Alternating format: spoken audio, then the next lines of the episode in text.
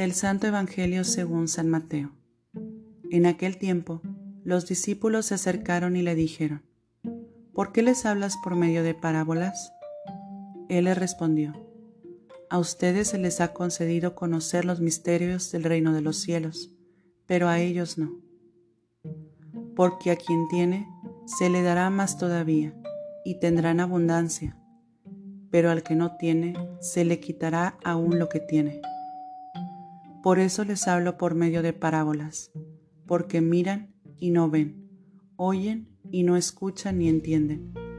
Y así se cumple en ellos la profecía de Isaías que dice, por más que oigan, no comprenderán, por más que vean, no conocerán, porque el corazón de este pueblo se ha endurecido, tienen tapados sus oídos y han cerrado sus ojos, para que sus ojos no vean y sus oídos no oigan y su corazón no comprenda y no se conviertan y yo no los cure.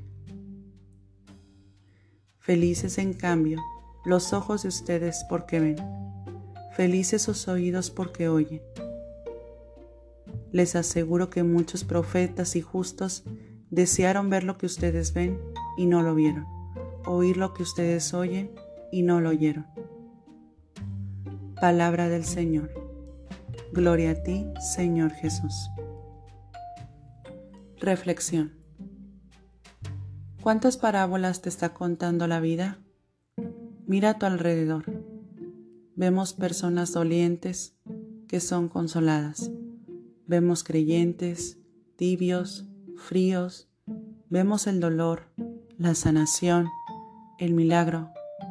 Vemos cómo crece poco a poco la fe en muchos corazones vemos como muchos otros permanecen sin escuchar. Mira las parábolas que trae la vida y cómo Jesús es un Dios vivo, que por medio del Espíritu Santo me habla día a día en lo cotidiano. Pero, ¿por qué nos habla por medio de parábolas? Jesús deja nuevamente a nosotros la decisión de encontrarle de escucharle, pues si bien no es difícil comprenderlas a través de la luz que nos da el Espíritu Santo, tampoco es algo que se haga de forma explícita y ligera, sino que requiere de nuestra escucha atenta, aquella que apela a la conciencia para ser interpretada. Esta es la forma en la que dejamos que Dios nos hable. Por otro lado, vivimos tiempos difíciles tiempos donde nos cuesta ver lo bueno. Sin embargo, Jesús nos invita hoy a darnos cuenta que somos felices si lo miramos y miramos todo a través de Él. Nos habla de una felicidad y una dicha auténtica, no como la que el mundo te ofrece, sino una que te acompañe en los momentos alegres y en los momentos de tribulación.